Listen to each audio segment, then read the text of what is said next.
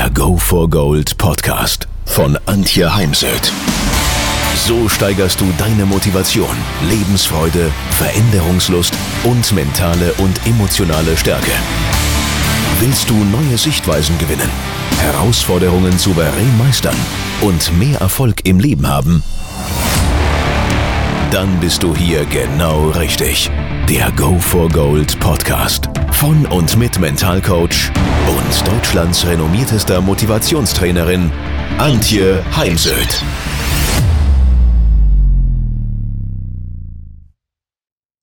Wie du als Trainer oder Speaker Glaubwürdigkeit und Authentizität, immer ein schwieriges Wort, ausstrahlst, gleich als ersten Punkt, ich glaube, durchaus Unterschiede geben kann, ähm, je nachdem, ob du als Trainer auftrittst oder als Speaker. Ich mache da manchmal Unterschiede, manchmal auch nicht. Wie ihr hören könnt, bin ich ziemlich ähm, erkältet, habe eine belegte Stimme.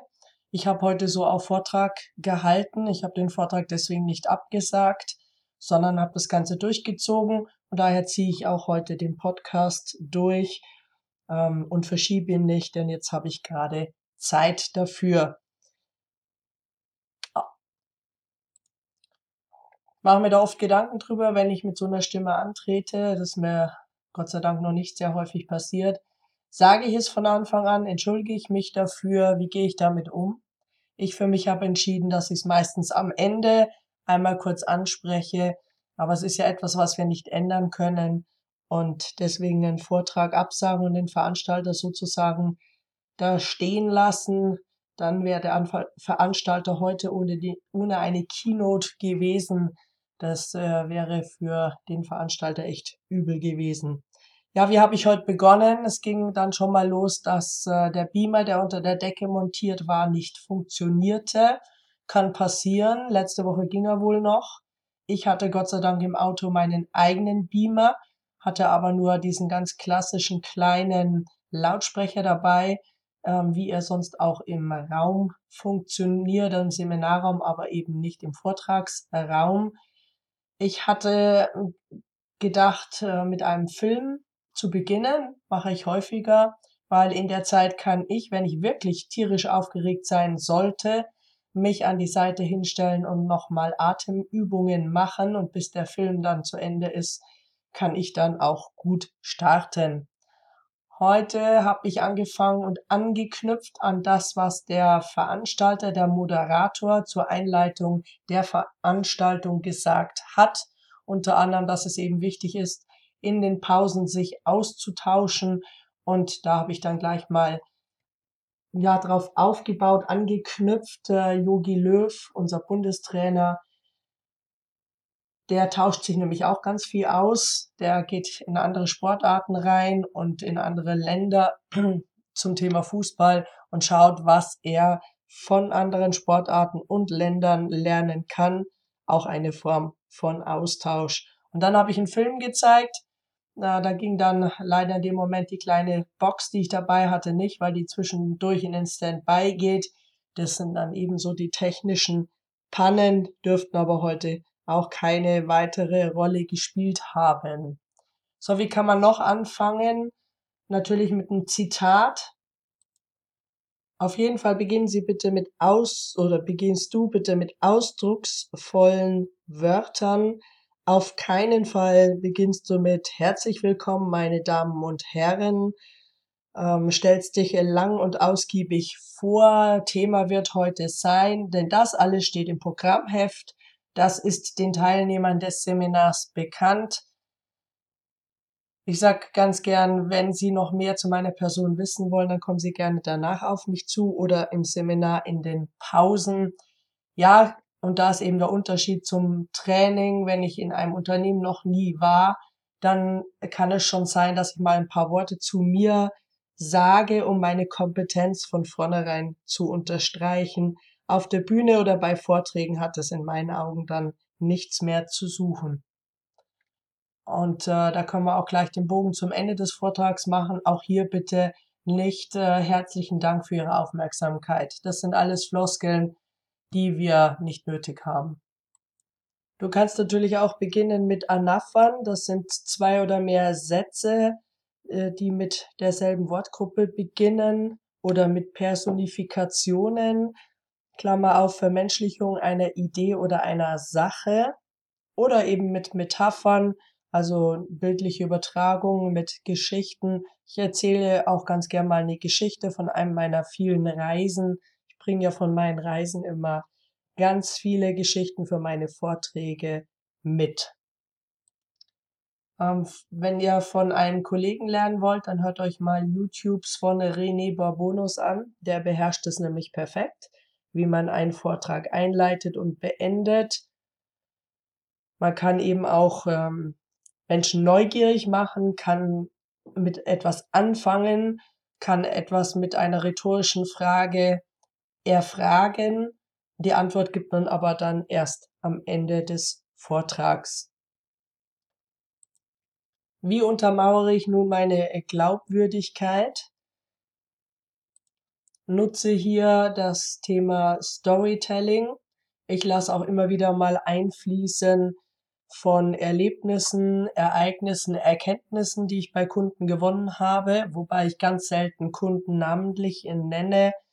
Lufthansa nenne ich schon mal, aber zum Beispiel war ich jetzt gerade bei einem Süßwarenhersteller. Ihr merkt schon, ich sage den Namen nicht. Denn hm, ja, mit so einem Namen Bashing rumzugehen, Bashing, also mit, mit diesen äh, Firmennamen, die, die vor sich herzutragen, halte ich manchmal auch für kritisch oder gefährlich im rechtlichen Sinne, weil dazu brauchen wir dann auch an sich auch das Einverständnis des Unternehmens. Ich möchte ja auch nicht, dass andere Menschen sozusagen mit mir groß werben, außer sie zitieren mich oder geben etwas von mir weiter, was ich auch in meinen Seminaren oder Vorträgen erzähle. Ganz allgemein kann man natürlich äh, außergewöhnliche Persönlichkeiten und von Unternehmen erzählen, von Erfolgsmenschen, denn Menschen hören unwahrscheinlich gerne Dinge über Erfolgsmenschen, machen ihre Ohren eher auf, wenn es Geschichten von erfolgreichen Menschen sind, als von jemand, den sie nicht kennen, auch wenn sozusagen die Leistung äh, dieselbe war. Ich erzähle zum Beispiel im Moment auch gerne, dass ich mit Startups arbeite und die eben ja in, in die Zukunft begleite auf ihrem Weg begleite, denn es ist äh, auch gerade ein Thema, es gibt immer mehr Startups. Damit mache ich sozusagen indirekt auch Werbung für mich und äh, teile der meiner Zuhörerschaft mit, dass ich auch mit Startups arbeite. Ich bin äh, vorsichtig äh, damit geworden, über mich selbst zu sprechen, bin da in Österreich mal ziemlich aufgelaufen. Aber je nach Publikum verzichte ich auch nicht darauf, äh, wenn ich im Publikum sehr nahe bin, weil Gruppe kleiner oder es zum Beispiel eine Netzwerkveranstaltung ist, dann erzähle ich schon mal mehr, werde ich dann auch manchmal konkret danach gefragt. Dann äh, erzähle ich schon mal stolz auch von meinen persönlichen Errungenschaften und ähm, auch ein bisschen von meinem Lebensweg und von der Tatsache, dass ich zum Beispiel vor zehn Jahren nie geglaubt hätte, dass ich äh, acht Bücher schreibe. Ich schreibe gerade an Buch Nummer acht und äh, auf äh, verschiedenen auf Bühnen von verschiedenen Ländern war, wie China, äh, Nepal, Russland und so weiter. Ich meine, das ähm, Unternehmen, die Arbeit mit Unternehmen anzusprechen, hat halt den Vorteil, dass Menschen das Gefühl bekommen, dass wir uns nicht nur Dinge anlesen oder aus YouTubes, aus dem Internet holen, sondern dass wir wirklich aus der Praxis für die Praxis vermitteln, dass wir uns wirklich aus Erkenntnissen aus der Praxis, dass wir uns darauf beziehen. Dann äh, fangt mal an, euch eine Zitatesammlung zuzulegen. Das meine ich, habe ich auch auf ähm, Anraten von René Bourbonus getan, weiß es aber gar nicht mehr sicher oder war es äh, Michael Roussier. Auf jeden Fall, wenn ich heute Bücher lese und äh, sehe spannende, gute Zitate oder in äh, Newslettern, dann schreibe ich die mehr raus. Also so mal als Tipp zum Beispiel Stephen Covey finde ich da ganz gut. Mary Curie oder John Forbes Nash Jr also Menschen, außergewöhnliche Persönlichkeiten, dann äh, kann man die wunderbar zwischenrein am Anfang oder am Ende zitieren. Wichtig ist, dass man natürlich Zitate im richtigen Kontext und auch korrekt äh, wiedergibt. Äh, wenn man es nicht korrekt kann, dann sollte man das auch sagen, denn nichts ist peinlicher, wie wenn ein dann jemand äh, entweder noch während der Veranstaltung oder dann danach korrigiert, denn unterschätzt nicht die Kompetenzen eurer Zuhörer. Bei Gedichten erlaube ich mir persönlich, ich habe sie dabei auf einer Karteikarte. Ich habe ein sehr schönes Gedicht von Stanley, was ich am Ende gerne vorlese. Dann lese ich es eben vor, weil ich da an der Stelle nicht so genial bin wie René, der das dann echt perfekt auswendig vorträgt und dabei auch noch super betont und äh, emotional äh, dabei ist. Ja, irgendwann in meinem Leben werde ich vielleicht das dann auch mal beherrschen. In der Zwischenzeit erlaube ich mir da mit einer Karteikarte zu arbeiten. Wie schon angedeutet, ist auch das Ende von einer Rede, aber auch letztendlich von einem Seminar extrem wichtig, weil das zuletzt Gesagte hat eben dann einen bleibenden Eindruck bei deinen äh, Zuhörern wenn du das Ende ankündigst, dann komm auch zum Ende, weil ich habe dann schon Kollegen erlebt, die dann noch ein Zitat bringen und noch ein Zitat und dann doch noch mal einen Schritt zur Seite machen und noch eine Geschichte und dann doch irgendwie nicht zum Ende kommen. Ich merke dann, dass ich dabei abschalte. Man kann natürlich auch seine Kernbotschaft noch mal auf den Punkt bringen, damit genau die dann im Gedächtnis bleibt oder noch mal zum Handeln auffordern ja, ich ende meistens mit einem Zitat oder gestern habe ich zum Beispiel einen Film gezeigt, der äh, sehr emotional ist und ähm, sicher bei den Menschen hängen bleibt, sie sich den Film dann oftmals auch auf YouTube selber nochmal raussuchen. Oder ich mache eine kleine Übung. Ich verschenke meistens ein Buch und frage dann eben das Publikum, wer denn gern dieses Buch mit nach Hause nehmen würde. Und dann äh, sagen eben, eben ganz viele, ja, ich. Und dann frage ich immer nochmal, und ähm, wer möchte es denn gerne mitnehmen? Ich.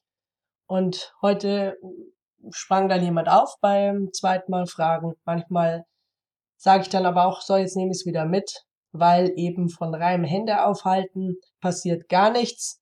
Man muss dann schon mal aufstehen und nach vorne gehen und sich das Buch holen. Also sprich, eben hier die Botschaft, komm ins Tun, denn allein vom Wünschen verändert sich im Leben gar nichts, wird man nicht erfolgreich. Ja, auch mit sowas kann man mal ganz gut enden. Ich bin da heute auch manchmal sehr intuitiv unterwegs. Und wie ich schon sagte, bitte verzichte auf äh, Standardfloskeln wie Danke für Ihre Aufmerksamkeit. Auch die Folie kannst du dir schlicht und ergreifend schenken. Manche haben am Ende halt eine Folie mit ihrem Angebot und mit ihrer Homepage. Ja, da komme ich meistens nicht hin, weil ich zu viele Folien habe und dann vorher einpacken muss. Das wissen aber meine Zuhörer nicht.